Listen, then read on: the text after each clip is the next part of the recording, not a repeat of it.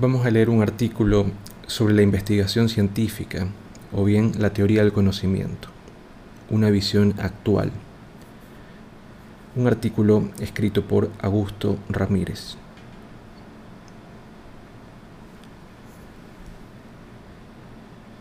Introducción. El camino recorrido por el hombre en busca del conocimiento es vasto y va desde las primigenias ideas platónicas, abstractas, lejanas de objetos concretos, de carácter mágico realista, y donde el conocimiento es simplemente la imagen de objetos externos y sus relaciones, hasta el constructivismo y el evolucionismo, concepciones epistemológicas en las que el individuo o los grupos sociales fabrican a pulso el conocimiento, cuyo sumum es la memética, un sistema teórico que concibe el conocimiento en la sociedad y en el individuo como subproducto resultante de la evolución de fragmentos independientes del conocer, compitiendo por el dominio de la mente. En este largo camino el hombre siempre trata de aprender lo que está en su circunstancia y empírica o intuitivamente comprende que si quiere sobrevivir en el hostil y cambiante medio, que no podía explicárselo, debe encontrar una respuesta satisfactoria para cada cosa o hecho que se le presente. Difícil posicionamiento inicial de la especie que comienza a mejorar cuando desarrolla el lenguaje, herramienta fundamental en la comprensión, interpretación y transmisión de lo que acontece a su alrededor. Es este afán de conocer lo que le ha permitido ser la especie exitosa y dominante de hoy. Cada cambio en ese largo camino le conduce a las diferentes formas de concebir su realidad evolucionando acorde a la circunstancia social predominante y aún no termina. El proceso de desarrollo del conocimiento siempre va paralelo a la concepción humana del mundo, por lo que sus modalidades no aparecen brusca ni inapropiadamente y menos en abstracto sino al contrario. Cada una se nutre en la anterior y esta a su vez es propuesta para la que le sucede. Esta progresión, propiciada por la necesidad humana de explicarse hechos o acontecimientos que acaecen en su existencia, o por el afán natural de comprender su circunstancia, se inicia muy temprano en los albores de la especie, con explicaciones míticas que luego son cuestionadas lo que condiciona varias fases del cambio generalmente ascendentes. La epistemología, ciencia que estudia el conocimiento, es muchas veces confundida con la nociología, de la que se diferencia porque ésta estudia el conocimiento en general y no se limita solo a la vertiente científica, campo excluyente de la epistemología. Dialécticamente, el método de investigación científica cumple un proceso de razonamiento-cuestionamiento que comienza con la abstracción de un hecho nuevo, poco conocido, insuficientemente explicado o de necesaria confirmación. De él toma y ordena sus características para considerarlas como observaciones sobre tal hecho. Luego, a estas observaciones las valora con enfoque deductivo o inductivo, según corresponda, para teorizar y proponer una o varias hipótesis para resolverlas. En investigación y en enseñanza de la ciencia, este peculiar método es herramienta básica por cuanto maneja hipótesis que deben ser encaminadas por vías válidas y reconocidas para que puedan ser aceptadas, verificadas y reproducidas por la comunidad científica. Cada día mejor informada y comunicada y no las deseche por un mal planteamiento o por no cumplir las etapas consideradas necesarias en la ciencia. Con este fin, la investigación tiene que ser divulgada, proceso encargado a publicaciones periódicas especializadas, calificadas, certificadas y reconocidas. Con miras a su difusión, el escrito debe cumplir determinados patrones de calidad y veracidad que le den esas características. Para su verificación, las publicaciones cuentan con expertos, quienes mediante el sistema de arbitraje, peer review, se encargan de examinar sus atributos técnicos, nivel científico y cumplimiento de requisitos éticos. Al hacerlo, los árbitros se plantean interrogantes básicas e iniciales, como por ejemplo, se preguntan, ¿el artículo es actual y va con lo poco conocido o esclarecido en el tema que trata? Después verán el aspecto medular, es decir, el planteamiento y fundamento de la tesis, hipótesis y método por el que se arriba a las conclusiones. De aprobar este análisis, que debe ser riguroso, entonces recién sopesan la claridad de la presentación, la bondad en su redacción y la forma en que se es comunicado. El proceso nunca es a la inversa, pues si se objeta el planteamiento científico, el artículo pierde todo valor. Hoy, como nunca antes en la historia, el científico tiene herramientas de investigación con un alto grado de sensibilidad, lo que le compromete con la necesidad de un mejor acercamiento a la teoría del conocimiento y por tanto a la epistemología. Este ensayo, precisamente, resume y actualiza los hitos relevantes de tales temas y su corolario es un epítome sobre metodología de la investigación científica.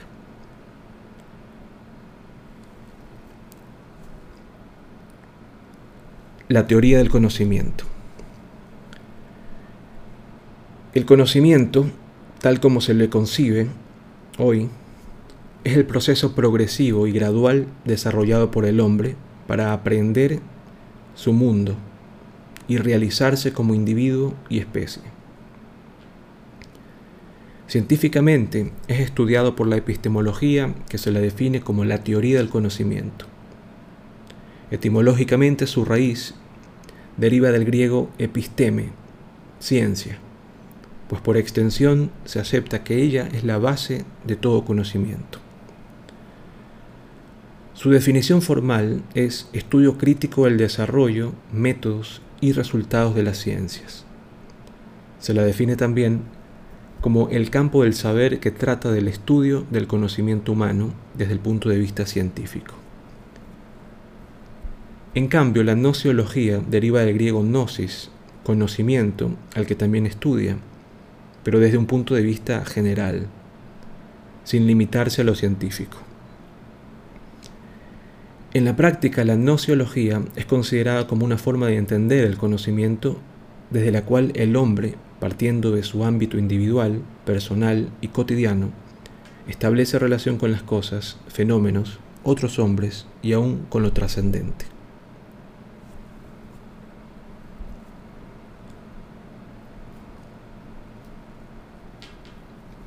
Ambas propuestas, epistemología y nociología, desarrollan corrientes y sistemas de pensamiento que conllevan abstracciones paralelas en la manera de conocer el mundo. Cada una de estas formas particulares de interpretar el conocimiento tiene su propia visión y por tanto un enfoque parcial para conocer el contexto de la generación y la solidez de su validación y aplicación, pues substancian el conocimiento desde su propia circunstancia Padrón concibe la epistemología en forma ecléctica a partir del concepto de conocimiento obtenido de la ciencia y la filosofía y dice sobre esta lo siguiente. La epistemología estudia el conocimiento en general, aunque desde el punto de vista filosófico. Se restringe a un tipo de conocimiento, el científico, con lo cual el término pasa a ser sinónimo de las expresiones filosofía de la ciencia teoría de la ciencia, teoría de la investigación, entre otros. En general, la epistemología busca responder interrogantes trascendentales. ¿Cómo se desarrollaron y desarrollan los modelos o las teorías sobre el pensamiento predominante en cada época? ¿Cómo avanza el conocimiento humano? ¿Las teorías se complementan o compiten entre sí? Preguntas que adquieren mayor significado ahora cuando el hombre, con frenesí, surca en su aventura fascinante la investigación científica y tiene la obligación de formular interrogantes, buscar respuestas y transmitir técnicamente el conocimiento. La teoría del conocimiento plantea tres grandes cuestiones. Primero, la posibilidad de conocer. ¿Qué posibilidad tiene el hombre para conocer? La epistemología propone soluciones opuestas. Por ejemplo, el escepticismo, Los escépticos dudan de la capacidad del hombre para conocer y por tanto para alcanzar alguna verdad o certeza. Sus maximalistas ponen en duda todo, desconfían de la razón y aún de sus propias impresiones sensibles. Viven en completa indiferencia, ignorando todo lo aceptado en cuanto a especulación o práctica. Esta posición extrema tiene en el probabilismo seguidores que tratan de atenuar tal radicalismo y cuyo principio lo enuncian así. Nunca estaremos seguros de poseer la verdad, pero podemos fiarnos de algunas probables representaciones de ellas, lo que nos bastará en la práctica. Otra propuesta de la epistemología, u otra, otro punto de vista, es el dogmatismo. El dogmático sostiene que sí es posible conocer y que para lograrlo solo existen verdades primitivas o evidentes, que tienen ese carácter porque al pretender refutarlas, implícita e involuntariamente, les afirma y porque fuera de ellas no puede haber conocimiento. Las verdades evidentes del dogmatismo son la existencia del mundo material, la existencia del yo cognoscente, el principio de la no contradicción, la amplitud de la mente para conocer.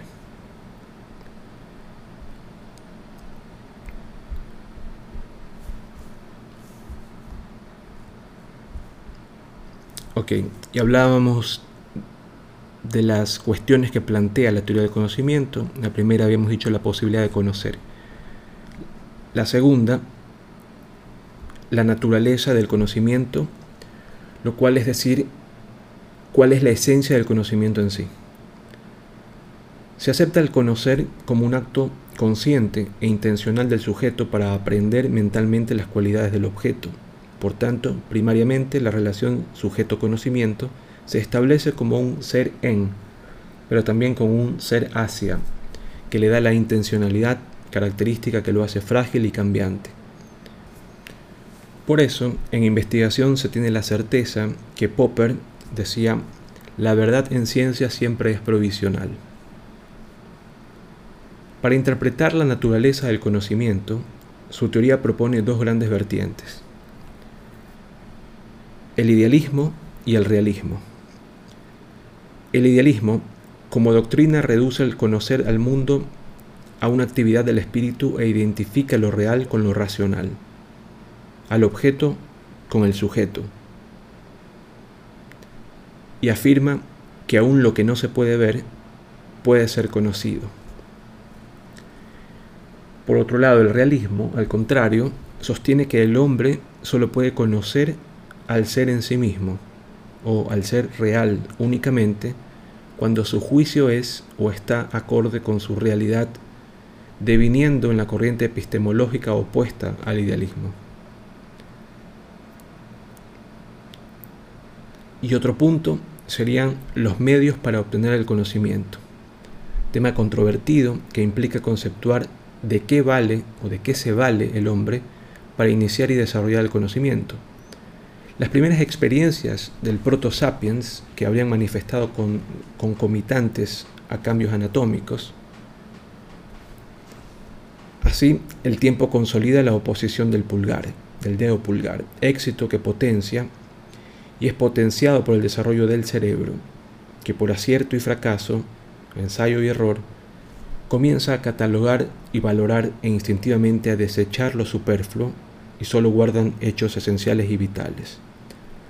Alcanza su apogeo al desarrollar el lenguaje, hecho que mejora sustancialmente el avance al facilitar la transmisión a cada nueva generación de lo aprendido para mantener la vida y que finalmente le va a ser la especie dominante.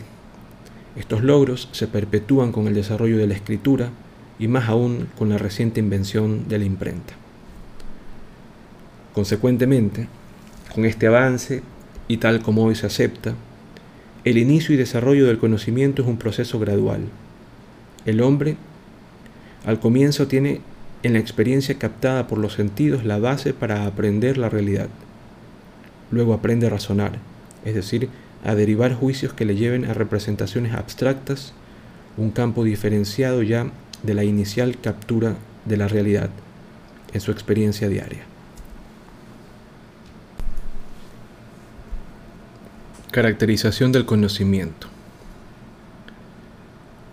Basados en este desarrollo del Homo sapiens al conocimiento se le caracterizan siguiendo el medio con el que se aprende. Así, al conocer obtenido por la experiencia se le llama conocimiento empírico y al que procede de la razón conocimiento racional. Ambas son etapas o formas válidas para conocer. Conocimiento empírico o conocimiento vulgar. En sus inicios, el hombre por observación natural comienza a ubicarse en la realidad, apoyado en el conocer que le da la experiencia de sus sentidos y guiado únicamente por su curiosidad. Este conocer inicial aprendido en la vida diaria se llama empírico por derivar de la experiencia y es común a cualquier ser humano que cohabite una misma circunstancia. El conocimiento filosófico Conforme el hombre avanza, busca conocer la naturaleza de las cosas y para entender mejor su entorno y a él mismo, se cuestiona cada hecho aprendido en la etapa del conocimiento empírico. Este cambio propicia una nueva forma de alcanzar el conocimiento a la que denomina filosofía. Otro tipo de conocer que se caracteriza por ser crítica, es decir, no acepta métodos ni reglas preestablecidas, aunque ya hayan sido validadas y aceptadas, somete todo al análisis sin ninguna influencia ni la de sus propios principios. También es metafísica, va más allá de lo observable y entendible, al afirmar que el campo científico, físico, es finito y que, por lo tanto, donde acaba la ciencia, comienza la filosofía pero no la priva de tener su propia filosofía. Es cuestionador, recusa todo lo conocido, incluyendo la realidad, y se interroga por la vida y su sentido, y por el hombre mismo en cuanto hombre. Incondicionado, es decir, es autónomo, no acepta límites ni restricciones, y es más, incorpora el concepto de libre albedrío para el acto de pensar para conocer. Y es universal, porque su meta es la comprensión total e integral del mundo, para encontrar una sola verdad, la verdad universal. Luego está el conocimiento científico. El hombre sigue su avance y para mejor aprender o comprender su circunstancia, explora una manera nueva de conocer. A esta perspectiva la llama investigación. Su objetivo explica cada cosa o hecho que sucede en su alrededor para determinar los principios o leyes que le gobiernan, que le gobiernan a su mundo y sus acciones. La principal diferencia entre el conocimiento científico y el filosófico es el carácter verificable de la ciencia para lo que ella misma configura numerosas ramas especializadas. Otra es el hecho que en ciencia cualquier verdad es susceptible de cambiar con cada nueva investigación, Lorenz resume cada característica del conocimiento científico así. La verdad en ciencia puede definirse como la hipótesis de trabajo que más le sirve para abrir el camino a una nueva hipótesis. Con relación a la categorización o a la caracterización del conocimiento científico, este se estructura en base a la relación interdependiente de sus elementos.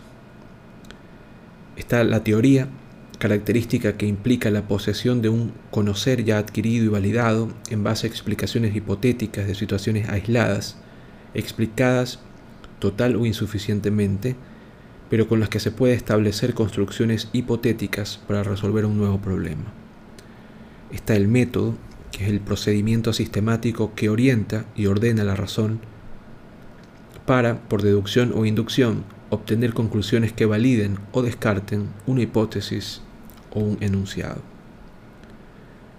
Y está la investigación, el proceso propio del conocimiento científico creado para resolver problemas probando una teoría en la realidad sustantiva, dejando a salvo ir en sentido inverso, de la realidad a la teoría. De acuerdo a estos elementos constitutivos, el conocimiento científico entendido como pensamiento de características propias conlleva las siguientes naturalezas.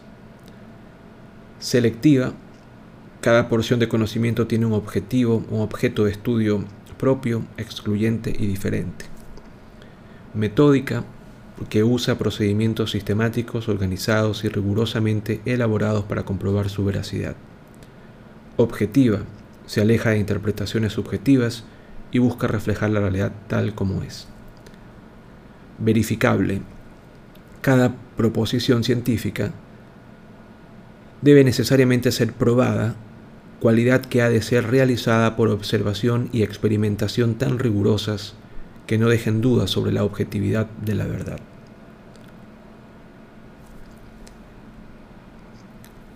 Nexo entre pensamiento y conocimiento.